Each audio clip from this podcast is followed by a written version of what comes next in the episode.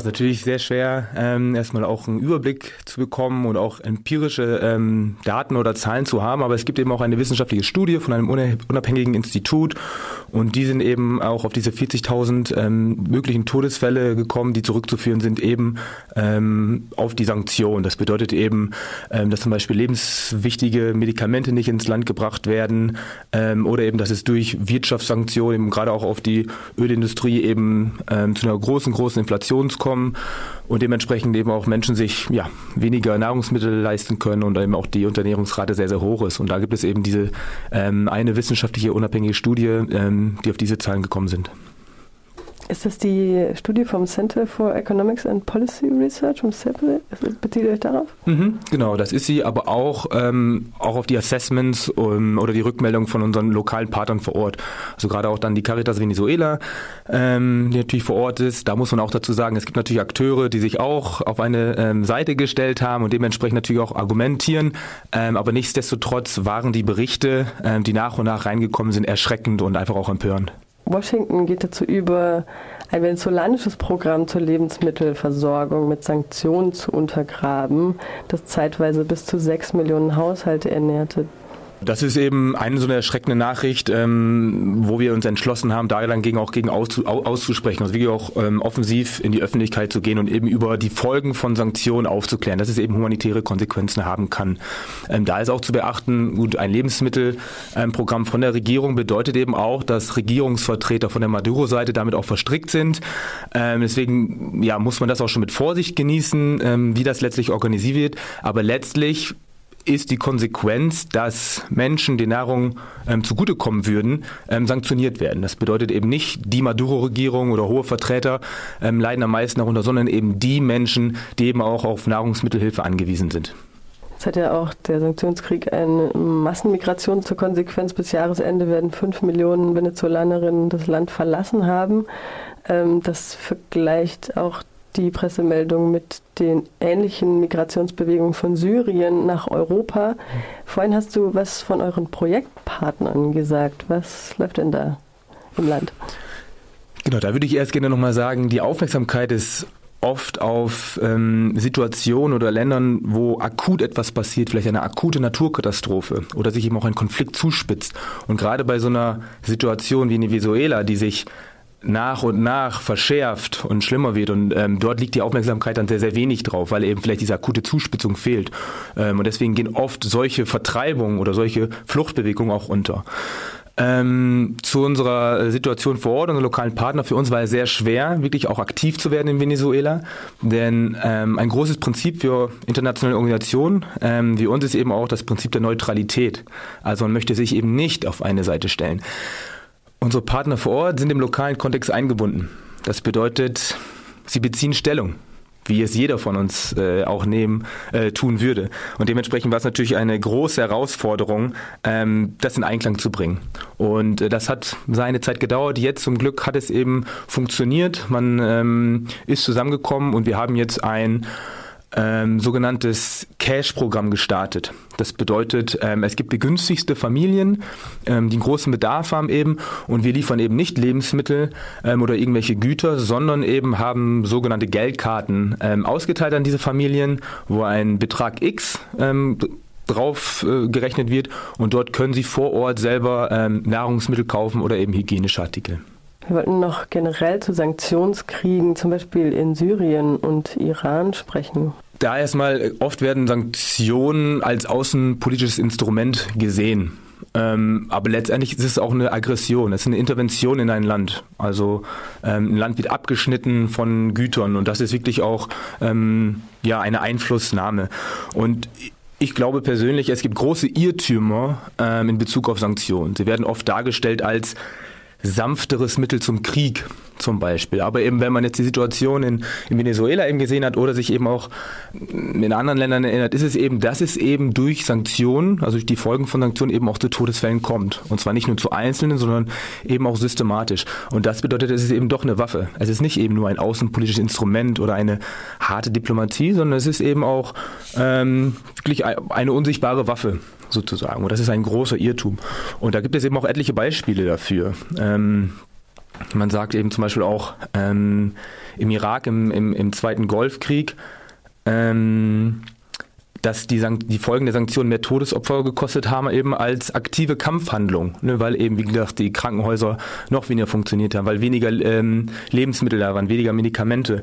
Und wenn man sich das wirklich mal bewusst macht, ähm, muss diesem außenpolitischen Instrument eigentlich die Unbedenklichkeitsbescheinigung gestrichen werden steht auch in der Pressemitteilung, dass es ähm, sowohl laut der Genfer Konvention als auch laut der Hager Landkriegsverordnung verboten ist, eben die Zivilbevölkerung kollektiv zu bestrafen, was ja eben durch Sanktionen, wie du es gerade ausgeführt hast, der Fall ist.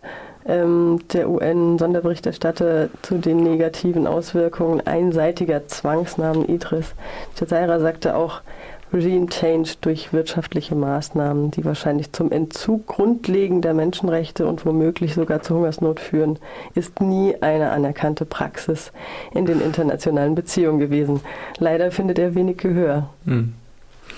Ja, in der Tat. Und da darf man sich schon fragen, ne, wann wird ähm, der Bruch des Völkerrechts irgendwie zum Skandal gemacht und wann akzeptieren wir das einfach? Ne? Ähm, wann darf die USA oder ein größeres Land einfach so bilateral Sanktionen verhängen? Die USA haben heute bis zu 8000 einzelne Sanktionen verhängt, ohne dass es ja, jemand wirklich grundlegend hinterfragt hat, also gerade auch völkerrechtlich. Und du sagst jetzt eben auch eine kollektive Bestrafung und das stimmt. Und ähm, die trifft eben gerade nicht ähm, die Repräsentanten eines Regimes oder die, die es treffen soll, sondern eigentlich wirklich die Mittelschicht oder eben die Ärmsten ähm, in einem Land. Und ähm, dementsprechend, dementsprechend ist es eine kollektive Bestrafung. Und aus dieser Mittelschicht eigentlich entspringt ja auch die Zivilgesellschaft oder eben auch Nichtregierungsorganisationen vor Ort, die eventuell auch kritisch nachfragen könnten bei einem Regime oder die als erstes aufbegennen. Und wenn denen durch eben Sanktionen, durch diese kollektive Bestrafung eigentlich der, der, der Boden entrissen wird, sodass sie eigentlich gar nicht mehr über die Runden kommen, ähm, ja, muss ich zugeben, schießt man sich eigentlich selber ins Bein, wenn man eben diese Sanktionen ähm, enger und enger zieht. Und das kann man eben zum Beispiel auch sehen, du fragtest eben auch nochmal nach, nach dem Iran. Ähm, wo jetzt ähm, die Sanktionen auch wieder verschärft worden sind und ähm, äh, nachdem eben auch ähm, die USA 2015 aus dem Atomabkommen ausgestiegen ist. Und da sieht man jetzt, dass wieder Hardliner eigentlich im, im Narrativ vom Iran auch wieder die Überhand gewinnen, die eben sagen, schaut, ihr habt auf die USA vertraut, ihr seid Beziehungen eingegangen, ihr seid Verhandlungen eingegangen, ihr wolltet dieses Atomabkommen. Jetzt hat sich das wieder umgedreht. Die sind ausgestiegen, sie bombardieren uns mit Sanktionen, wir hatten doch recht. Also wir müssen wieder diese harte Linie fahren. Und so glaube ich, dass man eigentlich ähm, diesen Raum für Dialog, den man eigentlich geschaffen hat, eben jetzt durch Sanktionen im Iran, ähm, ja, komplett gegen die Wand fährt viele kritischen Medien, zum Beispiel Democracy Now, war ja auch der Meinung, dass ähm, diese Sanktionen auch dem dienen soll, dass ein Konflikt im Land eskalieren soll, dass es zum Bürgerkrieg kommt und dass dann eine militärische Intervention von außen eben erleichtert werden soll. Ähm, es ist aber leider nicht nur die USA, die die Sanktionen fängt, sondern die EU macht auch mit. Ähm, also die Liste der Venezolanerinnen zum Beispiel, deren Guthaben in der Union eingefroren wurde, verlängert sich jetzt von 18 auf 25. Nee, da darf man auch sich schon mal fragen, ähm, tritt man als eigener Akteur auf oder ist man wirklich auch vielleicht gefangen, ähm, an seine Verbündeten einfach das mitzutragen, ähm, was für Sanktionen sie in die Welt tragen möchten? Und da hätte ich mir schon auch gewünscht von Europa ähm, oder eben auch gerade von Deutschland, dass es da kritische Stimmen gab. Aus Europa gab es kritische Stimmen, zum Beispiel aus Italien, aber gerade die Bundesrepublik Deutschland ähm, ist eigentlich mitgeschwungen ähm, im normalen Fluss der Sanktionen. Und das war eben auch ähm, eine große Chance, die da verspielt worden ist. Also wirklich auch als Vermittler aufzutreten. Äh, ne, Deutschland hat sich ganz früh eben auch auf eine Seite gestellt, eben hat ähm, Guaido als Interimspräsidenten anerkannt und auch öffentlich. Und dementsprechend ähm, hat Deutschland eben das verspielt, die Rolle eines Vermittlers zu spielen. Dementsprechend war es eben auch recht schwer, ähm, humanitäre Hilfe aus Deutschland zu organisieren oder ähm, eben auch wirklich vor Ort dann anerkannt zu sein, weil Natürlich steht das dann unter der Prämisse, aha, die Organisation, die euch unterstützt, kommt aus Deutschland. Die, die Politik in Deutschland hat sich auf Guaido-Seite gestellt. Ähm, dementsprechend war das jetzt nicht ähm, förderlich. Eigentlich sollte man auch nicht nur auf die akuten Folgen von Sanktionen gucken, sondern eigentlich auf, auf die langfristigen. Ähm, also nehmen wir auch wieder das Beispiel des Zweiten Golfkriegs im Irak. Ähm, wo ein großer Riss durch die Bevölkerung gegangen ist danach und eine Identitäts Politik, also in der Zivilgesellschaft stattgefunden hat, die bis heute eigentlich nachwirkt und die Region bis heute befeuert. Und ich glaube, dass so ein großer Riss eben auch durch Venezuela gehen kann. Die Zivilgesellschaft wird gerade komplett gespalten, der wird komplett der Boden entzogen. Und nicht umsonst ist Venezuela heute das Land mit der höchsten Todesrate, der Mordesrate weltweit. Hat El Salvador jetzt gerade abgelöst. Ähm, und dementsprechend, ich glaube, diese Wunden, dieser Riss durch die Gesellschaft ähm, kann nicht einfach wieder behoben werden durch ein Ende der Sanktionen oder wenn jetzt der Konflikt eventuell zwischen Maduro und Guaido und so weiter beigelegt wird, sondern dieser Riss bleibt eben auch. Ähm, und ich glaube, diese Nachwirkung, diese Konsequenzen von Sanktionen, ähm, die sind wir uns hier in Deutschland oder eben in Berlin, in Brüssel, die, die auch die Sanktionen eben mittragen, überhaupt nicht bewusst. Und deswegen muss man diesem Instrument eben diese Unbedenklichkeitsbescheinigung ähm, entziehen. Sie dürfen nicht einfach nur so ähm, äh, äh, getätigt werden. Wie agiert denn Caritas International in der Sache öffentlich? Genau, wir, wie eben schon erwähnt, stehen ähm, im Grunde unter dem Prinzip der Neutralität. Ähm, letztlich ist man immer politisch, ähm, auch wenn man nichts sagt. Denn wenn man auch etwas tut vor Ort, also ein Hilfsprojekt startet, zeigt man ja auch Solidarität. Solidarität mit Menschen, die ähm, in Not sind. Das ist eben auch schon ein Statement. Aber ein Statement wäre auch, wenn man eben nichts tut. Das wäre auch ein Statement, dass man sich eventuell für die Situation nicht interessiert oder eben, ähm, dass man das Risiko nicht eingehen möchte. Ähm, das sind alles große Dilemmata generell in der humanitären Hilfe. Ähm, letztlich muss man auch schauen, wie ist die Situation vor Ort. Ähm, gibt es einfach auch ähm, Unrecht, wo man gegen aussprechen darf und muss? Ähm, gibt es ein Thema, wo auch keine Aufmerksamkeit drauf liegt? Und dann kann man schon sagen, wir brechen dieses Prinzip der Neutralität und gehen in die Anwaltschaft, in die humanitäre Anwaltschaft. Und das haben wir jetzt eben getan, als wir gesehen haben, die Sanktionen in Venezuela haben humanitäre Konsequenzen. Und zwar ganz konkrete.